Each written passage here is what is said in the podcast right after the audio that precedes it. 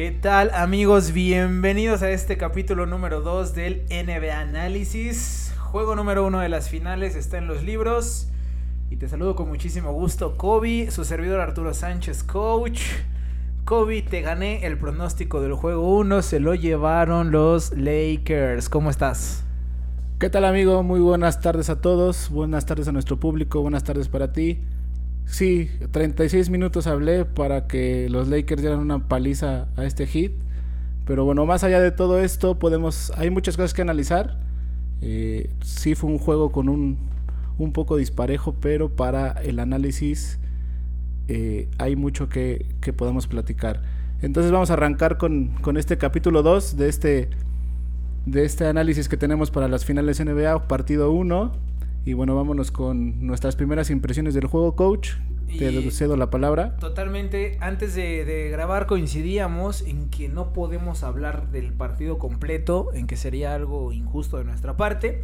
Y más tomando en cuenta que tenemos amigos entrenadores y fans basquetboleros que van a estar escuchando esto. Eh, coincidimos en que debemos hablar de la primera mitad del partido porque fue totalmente diferente a la segunda mitad del partido. Entonces vamos a dividir este análisis en dos.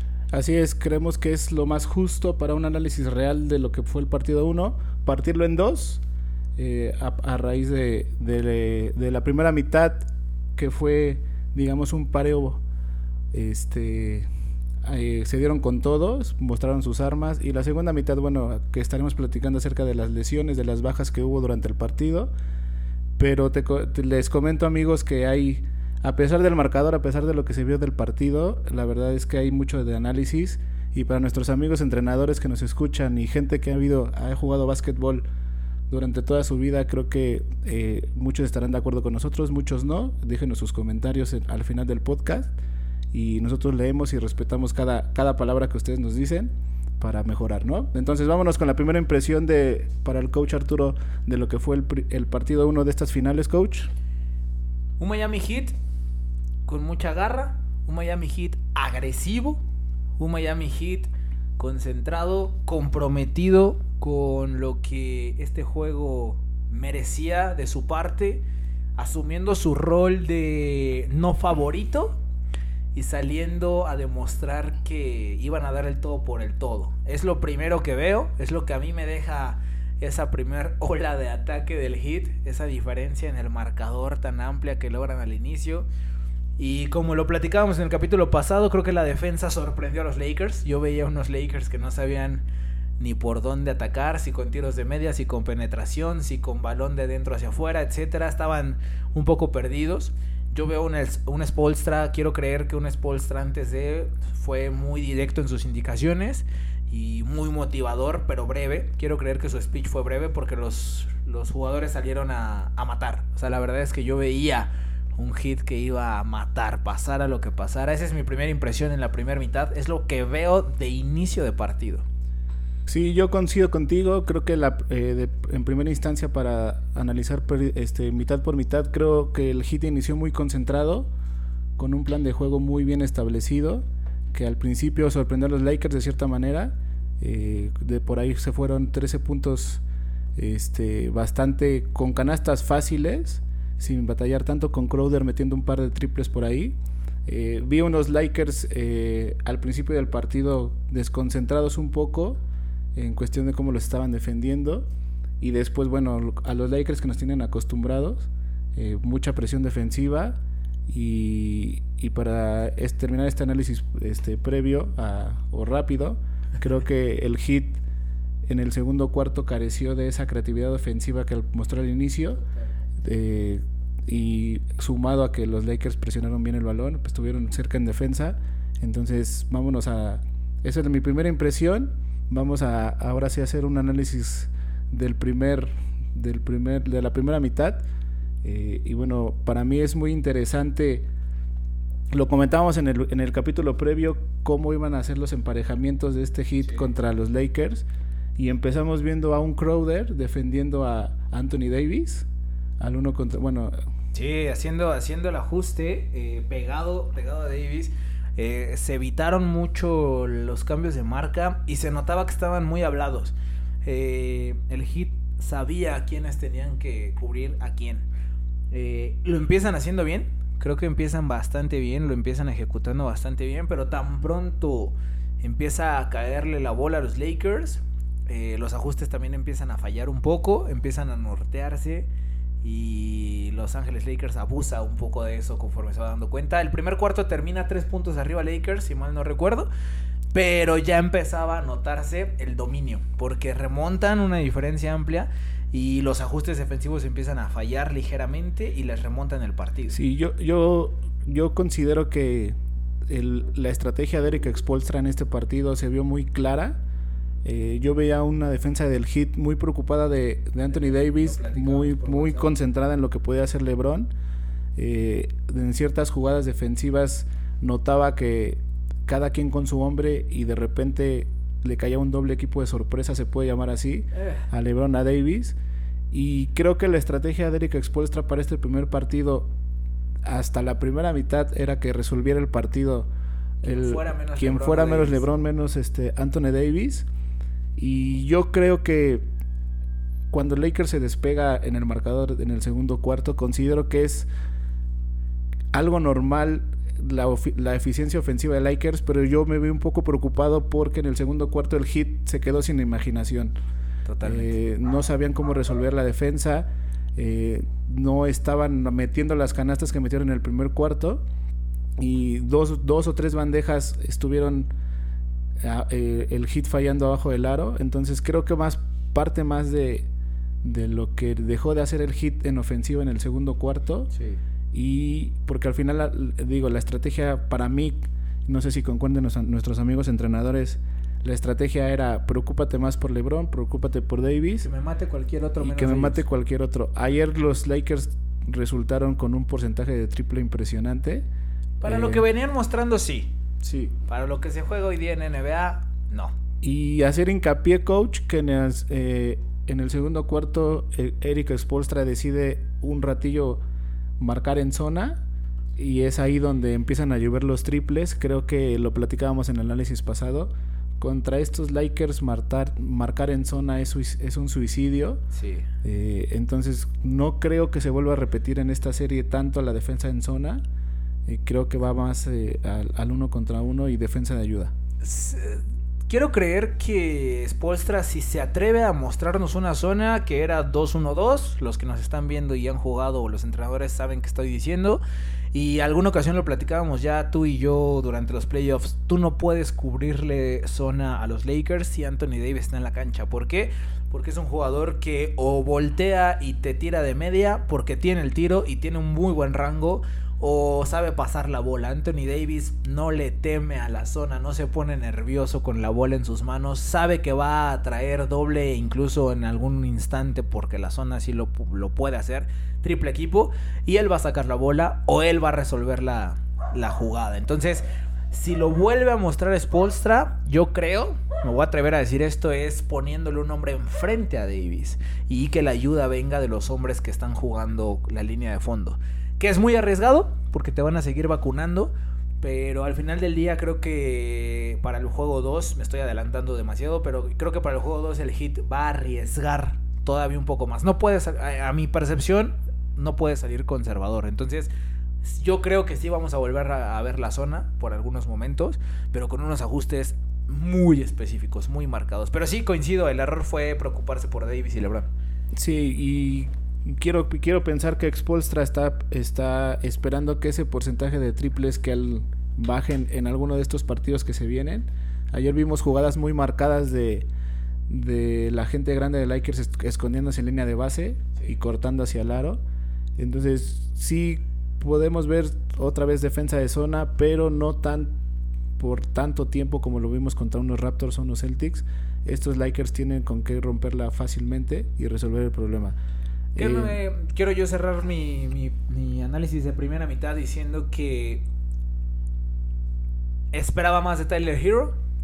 Y ese atrevimiento que tuvo un Crowder de hacer ofensiva, que tuvieron otros de estar haciendo ofensiva e involucrarse en los puntos, debió haber sido de parte de Hero. Como le dije en el capítulo pasado, al ser joven y estar en este tipo de escenarios, te puede jugar en contra y le jugó en contra quiso protagonismo, creo que quiso hacer un poco más allá de lo, sobre todo en la segunda mitad, que ahorita vamos para allá, Y me hubiera gustado ver un poquito más de Tyler. ¿Qué pasa con los Lakers? Que los Lakers salen desconectados, pero tan pronto encuentran la solución, empiezan a hacer lo suyo. Empiezan a hacer lo suyo, empiezan a ejecutar, empieza a haber asistencias, empieza a haber movimiento de balón, empiezan a caer puntos de, de varios jugadores. Que eso era lo que hablábamos el capítulo pasado. Si tú permites, si tú eh, dejas que otros jugadores te resuelvan el partido y les cae, ahí, va a estar el problema. de hecho, lo planteamos como una debilidad de los Lakers. ¿Te acuerdas? Lo planteamos como una debilidad y terminó siendo una fortaleza en este juego uno nada más. No quiere decir que así va a ser la serie, solo fue aquí. Y sobre todo sorprende que las decisiones a la ofensiva en, en Lakers muy rápido, o sea, no, no esperan toda la todo el tiempo de posesión, sino recuperan rebote, corren y toman decisiones bastante rápidas. Eh, los que han seguido los fanáticos de Lebron lo podrán confirmar que él era de los jugadores que se esperaba casi toda la posesión, faltando 10, 8 segundos, era penetración, pase adicional, etcétera. Estos Lakers son diferentes, este equipo es diferente, toma, toma las decisiones ofensivas eh, no se espera al final de la posesión, lo toma muy rápido y también eso cansa la defensa, ¿no? También eso provoca y sobre todo, bueno, hablando bien de los Lakers en este juego 1, cuando apretaron en defensa a partir del cuarto 2, fue fueron fueron imparables, se vieron dominantes y bueno, para cerrar yo mi análisis de este de esta primera mitad y lo comentábamos en, en el podcast pasado, la importancia de Goran Dragic se vio reflejada en esta primera mitad. Brutal. Eh, creo que es, es la confirmación de lo que habíamos analizado. Este jugador Goran Dragic para este hit es importantísimo. Me atrevería yo a decir que es parte fundamental o principal de este, de este sistema ofensivo que manejan. A raíz de que sale del partido las cosas cambian. Y este y bueno, vamos a analizar un poco más lo de la lesión en, más bueno, un poco más adelante. Pero creo que ayer se, nos dimos cuenta, amigos, que la, importancia que tiene este jugador para este para este Miami Heat eh, y ayer en la primera mitad se confirmó, fue bastante claro, muy muy notorio. Eh, y, bueno, volvemos a los enfrentamientos que fue Jimmy Butler marcando a LeBron. Sí, sí, sí. Crowder contra Davis. ¿no? Eso es súper interesante. Y en el switch de repente quedaba Adebayo con Davis. Se vio muy poco. Y sobre todo me, llamó la atención que Eric Expolstra saliera con Jimmy Butler, Jimmy Butler a defender a LeBron. No lo esperaba yo, sinceramente. Este, se fue agresivo, desde, el planteamiento se vio agresivo desde ahí. Eh, tu mejor jugador marcando al mejor jugador del otro equipo. Entonces, ese, ese emparejamiento a mí me sorprendió, sinceramente. Yo veía más a, a Crowder defendiendo a LeBron en un análisis pasado, pero bueno, así se dio este juego 1 en la primera mitad y el marcador queda tres puntitos arriba en la primera, no, 13 puntos arriba en la primera mitad. Sí. Y este y bueno, a raíz de la, del tercer cuarto, pues es, la historia cambia es el declive, ¿no? La segunda mitad, eh, en la primera mitad veo a Morris, hasta Morris lo vi encestar un, un tiro de tres. La segunda mitad ya nos da totalmente otra situación. La segunda mitad de este partido la voy a calificar de primera instancia, coach, como lamentable. Porque te estaban saliendo las cosas, porque tenías el partido donde tal vez querías tenerlo, tal vez Spolstra lo pensó así, me van a remontar el score, me van a tener una canasta tras otra, voy a estar cerca. Yo creo que en la cabeza de Spolstra es, si yo a la mitad estoy cerca, el primer partido me lo puedo llevar. Sin embargo, sales y se viene la catástrofe, ¿no? Se vienen las lesiones, se viene el show encima, se te cae el teatro y el resto es historia. Eh, a raíz de la salida de Dragic, ya no hay más nada que hacer, ya no hubo nadie que pudiera tomar la batuta y es puro descontrol. Y trataron de sobrevivir. Quiero reconocer que los jóvenes trataron de sobrevivir, no bajaron la guardia. Tú sabes que un equipo se nota cuando ya está desanimado y tenían destellos de querer seguir compitiendo, pero bueno, la catástrofe se hizo. Sí, yo ahí difiero un poco. Yo vi un un Miami Heat en el, a raíz del tercer cuarto eh, desconcentrado. Amigos, ustedes que han jugado básquet, entrenadores que han dirigido, eh, tienes tres jugadores fundamentales, ¿no? Y de repente sale uno y dices, bueno, todavía soporto. ¿No? Jimmy Butler tocado del tobillo, dices, bueno, todavía juega, no al 100, y de repente que se te vaya también a Deballo al vestidor, creo que como equipo vi a un equipo del Hit totalmente desmoralizado en la segunda mitad, sí con destellos, pero un equipo desconcentrado y ve a un entrenador del Hit con la cabeza en el, en el siguiente partido, tratando de, de rolar su banca y de probar gente para ver qué es lo que puede hacer en el juego 2. Creo que Eric Spoltra desde el tercer cuarto eh, lo estaba su, su, cabeza ya estaba en el juego 2.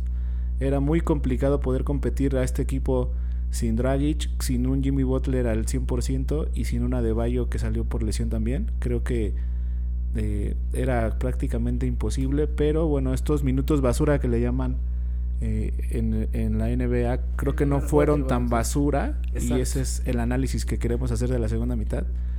Y no fueron tan basura y yo tengo un punto ahí. Eh, me sorprende el respeto que, muestra Frank Vogel al mantener a LeBron y a Davis hasta restando dos minutos del cuarto cuarto. Sí, es impresionante eso. Yo, ¿eh? eso no se ve. Yo juraba que por lo menos faltando 8 o 7 minutos del último cuarto. Sentados ya. Mm, sentados ya sin arriesgar. Y, y me sorprende el respeto que, que, que, maneja este entrenador hacia el otro equipo. Y también la molestia de LeBron al final del partido que empieza como a, no a reclamar, pero sí a llamarle la atención a sus jugadores en ajustes defensivos básicos. Sí, claro, porque empiezan como a bajar el ritmo de juego. Sí. Empiezan a bajar el ritmo, se acerca el hit incluso a 12, 13 puntos, algo así se llegan a acercar que sabíamos que no iba a pasar, sabíamos que no les iban a remontar, pero, pero yo entiendo esa molestia de Lebron de decir, oye, espérame, estamos ganando por una paliza. Eh, y creo que nos lo enseñaron como jugadores. Al menos yo siempre crecí con esa idea. Si vas a palear al equipo, pásale encima por completo. No te empieces a burlar, no empieces a bajarle pásale encima por completo porque vas a educar más todavía. Y es respetarlo más al final de cuentas, ¿no?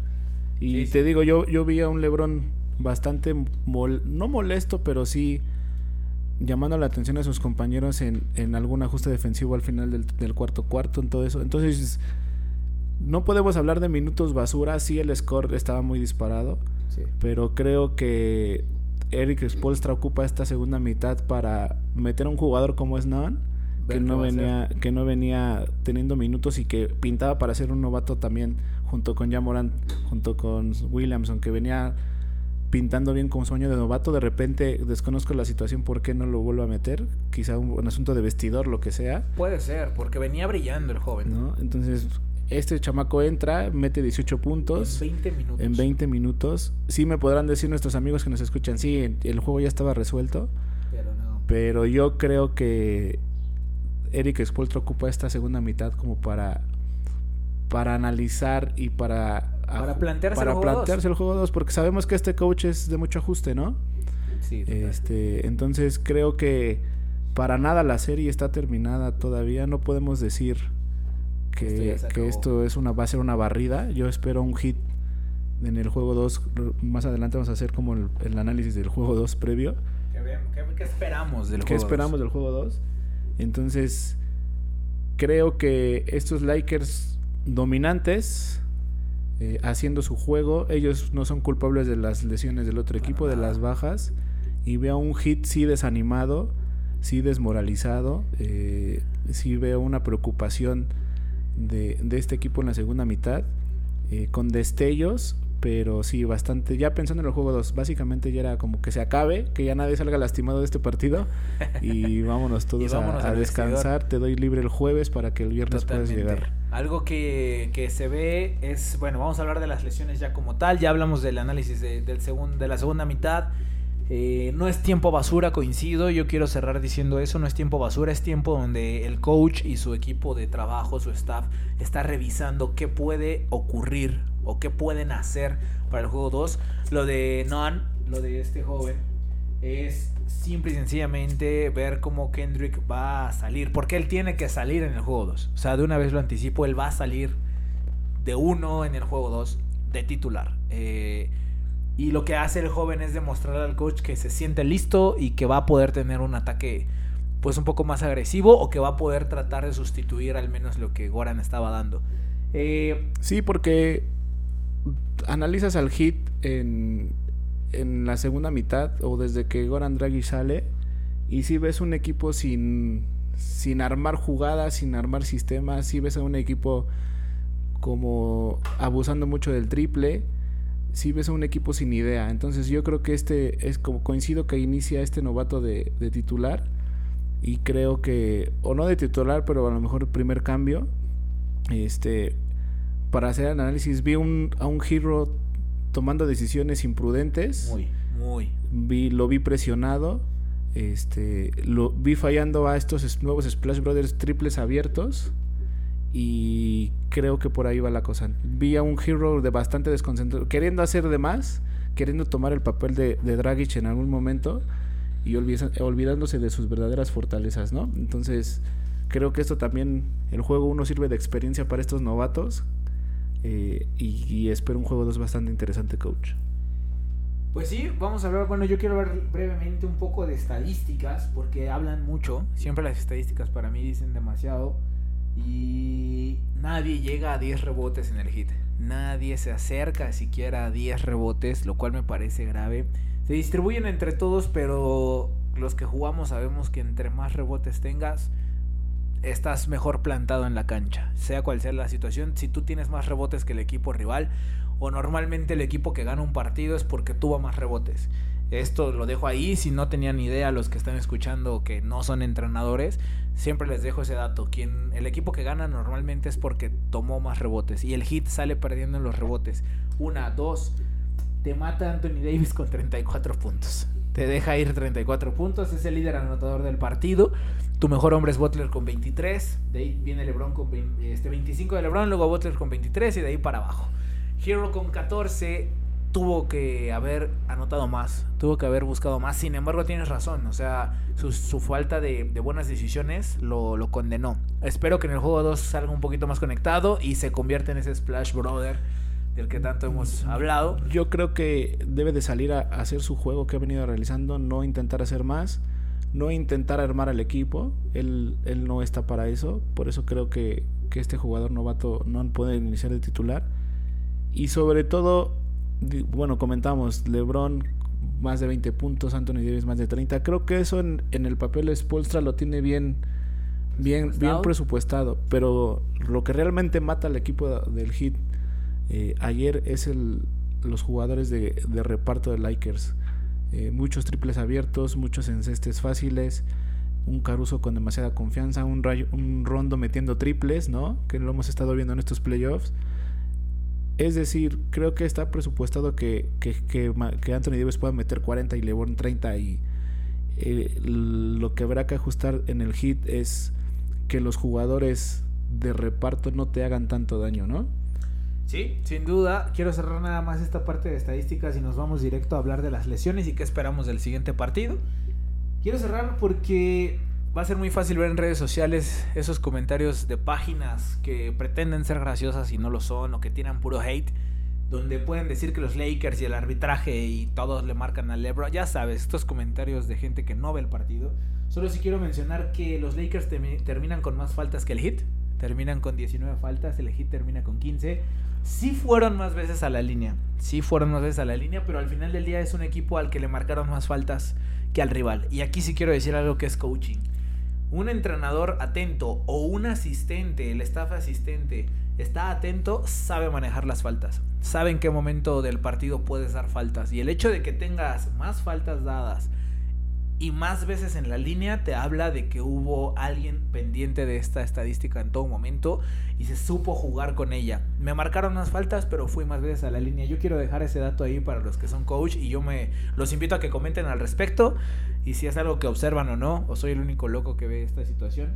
Eh, las asistencias también, la diferencia es mínima. 26 asistencias de los Lakers, 23 del Heat y la diferencia del marcador no lo, no lo denota, ¿no? Eh, son asistencias importantes. 7 robos de los Lakers, 4 robos del Heat. Ahí está también una gran diferencia en puntos, seguramente. Puntos en segundas oportunidades también debe de haber. Ya mencioné que ganaron rebotes. Y es lo que nos tiene la estadística. Ambos metieron 38 tiros de campo. Ambos metieron 38 tiros de campo. El Heat tiró más de campo. Los triples es la diferencia de este partido. 11 triples para el Heat, 15 triples para los Lakers. Para un 31 y 39% respectivamente. Y de esos 11 triples, coach, muchos vienen de, de la final del partido, ¿no? Sí, sí, sí, sí, que ya era pues el intento de no ver tan abultado el score, ¿no? Pero los triples de Lakers importantes vienen en el segundo cuarto, tercer cuarto. Ahí le cae hasta, hasta Morris. Morris me cae pésimamente mal. hasta Morris te, te vacunó de la línea de triple. La lesión, coach. Las lesiones. ¿Qué pasa con Jimmy Butler? Es nada más una torcedura. Se, se, se resiente, lo cuidan, pero regresa. Yo creo que es más coraje y más garra decir, regreso, no pasa nada. Al final del día está bien y va a jugar.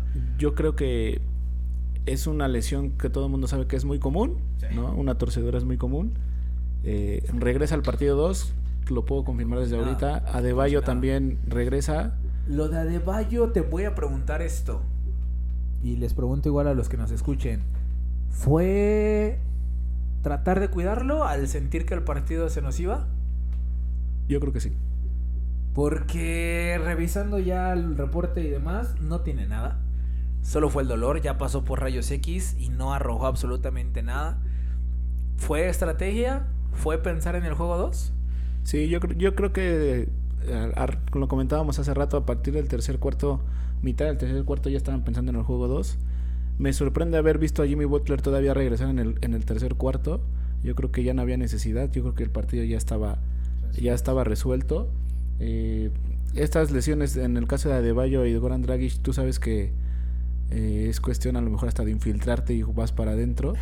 este, jugando a la final, yo creo que. Y yo creo que hasta con dolor, ¿no? Vimos una torcedura similar de Anthony Davis en, en la serie contra Denver y, se recuperó bastante bien. Creo que es muy similar a lo que vimos ayer. De Adebayo sí creo que lo van cuidando. Creo que lo prefieren para el juego 2 que para cerrar el juego 1. Y lo de Goran Dragic, bueno, eso sí es más preocupante. a plantar desgarrada.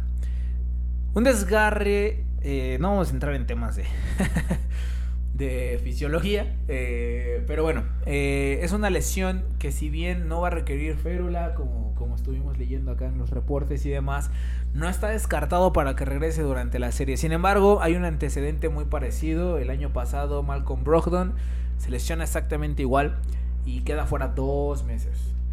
Para mí, por más que le hagan a Dragic, por más que, hagan una limpia y recen y le hagan de todo, si regresa es hasta el juego 4. Si regresa, pero no creo.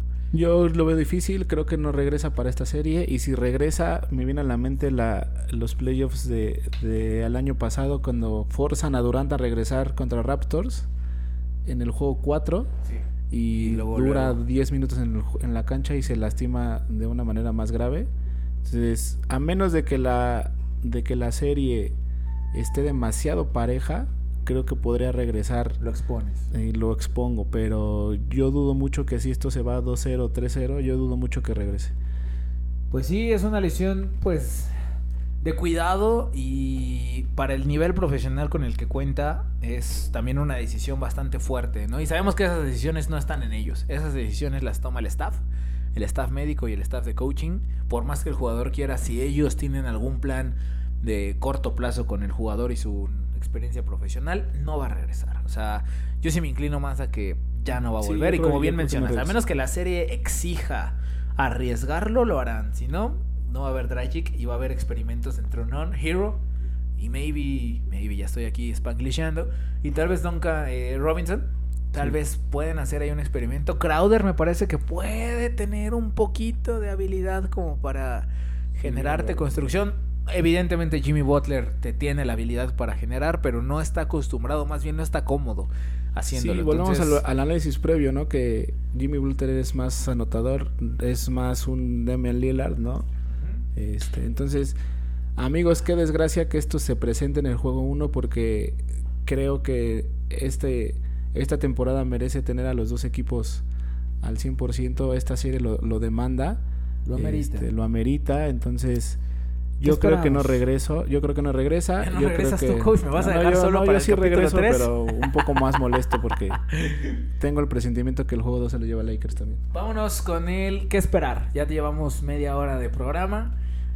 ¿Qué esperamos para el juego número 2? Te escucho.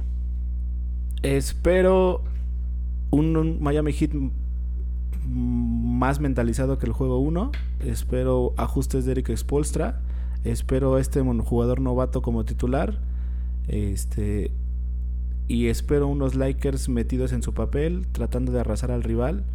Eh, no me no simpatizo mucho con las reacciones de su banca. Eh, parece que ya han ganado los cuatro juegos. Eh, festejan demasiado, son demasiado arrogantes. Este, y ahí sí no comparto esa, esa idea de ese equipo pero creo que los Lakers van a salir a, matar. O sea, irse 2-0 arriba es una, ventaja, muy grande, pero creo que confío en, los ajustes del coach Spolstra, confío en, que puedan estar al 100% a Debayo y Butler, y confío en que Tyler Hero tome mejores decisiones en el juego en el juego 2 y que sobre todo tengan mayor porcentaje de triples y metan las canastas que nos estaban acostumbrados a meter en las series pasadas. Ok, eh, yo que espero del juego 2, eh, evidentemente me encantaría ver un hit con esa misma agresividad del primer cuarto. El hit que juega los primeros 7 minutos de partido, 6 minutos de partido. Quiero volver a ver ese hit. Quiero que dure todo el partido ese hit. Eso espero. Eh, sí, también espero los ajustes. Ver que este, este jugador Nan nos sorprenda. Que Hero se conecte. Espero un hit competitivo. Porque de lo contrario, yo no espero nada de los Lakers te soy honesto, yo no espero nada de los Lakers. Van a salir a lo que tienen que salir. O sea, es muy diferente el planteamiento de ese lado que en la banca del hit. Entonces, lo que yo espero es de Miami. Porque si no, juego 2 es de los Lakers. Y se van 2-0 y se van muy cómodos. Coincido en lo que comentas de la actitud arrogante de la banca. Eso no lo vamos a modificar, pero... LeBron creo que está con los pies en la tierra, Anthony Davis también. Anthony Davis quiere ese anillo a como de lugar. Entonces se van a mantener ellos, que son las piezas esenciales humildes, van a competir, van a hacer lo que tienen que hacer, vamos a volver a ver un respeto, de eso creo que lo vamos a volver a ver si es que se separa el score, vamos a volver a, volver a ver respeto, pero sí espero ver un hit con mucha actitud y mucha... Eh, mucho deseo de competir hasta agotar los últimos recursos posibles.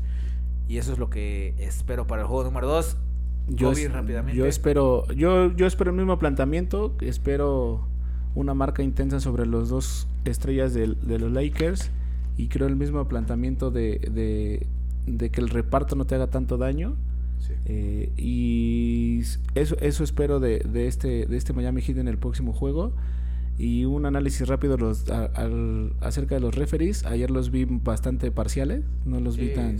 fue un buen arbitraje. Yo, yo creo... Yo, lo califico como bueno. Yo creo que en ese desafío que manda en el codazo de...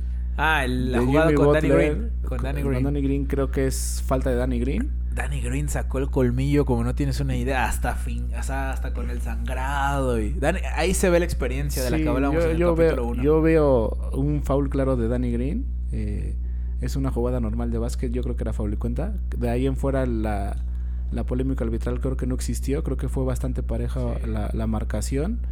Este, y eso espero para el juego 2, ¿no? Que, que, el, que, el, arbitraje no influya tanto y que no, no, no, no, le dé a la gente como tirar tanto hate, ¿no? Sí, claro. De que siempre ayudan a los Lakers, de que no le marcan a LeBron, etcétera. Creo que los referees se, se comportaron bastante bien ayer. Y este, entonces, pues déjenos sus comentarios, amigos. Para eso, para esa dinámica de entrada, queremos agradecer a los que estuvieron comentando. Saludos breves, Gus, Calaco, Herrera, este, ¿quién más nos comentó por ahí? Este, Paquito, Paquito Paquito, Miki. Bueno, ustedes saben, ustedes saben al decir este, sus nombres de quién estamos hablando, el pelón. Eh, pero queremos hacer una dinámica muy breve.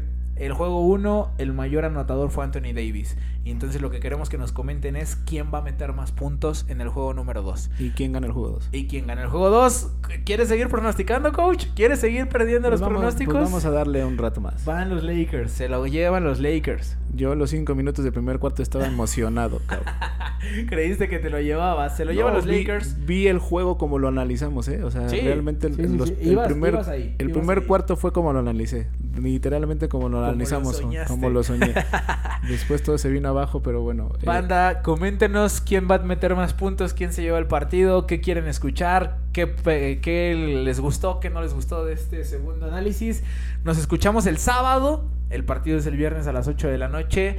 Si no tienen televisión de paga, lo vamos a tener que ver por Televisa, que es fatal la narración. Si quieren, nosotros les narramos en vivo. Yo narro mil veces mejor que esos tipos. Sé que el coach también. Es un terror escuchar a Memo Schutz y Enrique Burak narrando básquetbol. un saludo. Los vamos a etiquetar a ver si esto lo escuchan. Y mira que, mira que trato de ser muy objetivo con estos likers, aunque no comparto mucho. Pero estos, estos narradores, la verdad es ah, que no pasaron una sola estadística del Miami Heat. Así te la pongo, ni una sola estadística. Y todo vamos era. A meter en este coche porque vamos a ser puros Pero bueno, si tienen la oportunidad de verlo por ESPN o por League Pass, véanlo mejor por ahí. Es. Es y no con caray, por favor, en inglés. este, nos escuchamos el sabadito, análisis del juego número 2. Muchísimas gracias, compartan. Compártanos, denos like, ya saben, todas esas y cosas. Y si alguien vio el juego de México, Guatemala en lugar del básquet, mejor omite este podcast. No, pues ya llegaron hasta el final. Si nos están escuchando esto, ya llegaron hasta el final.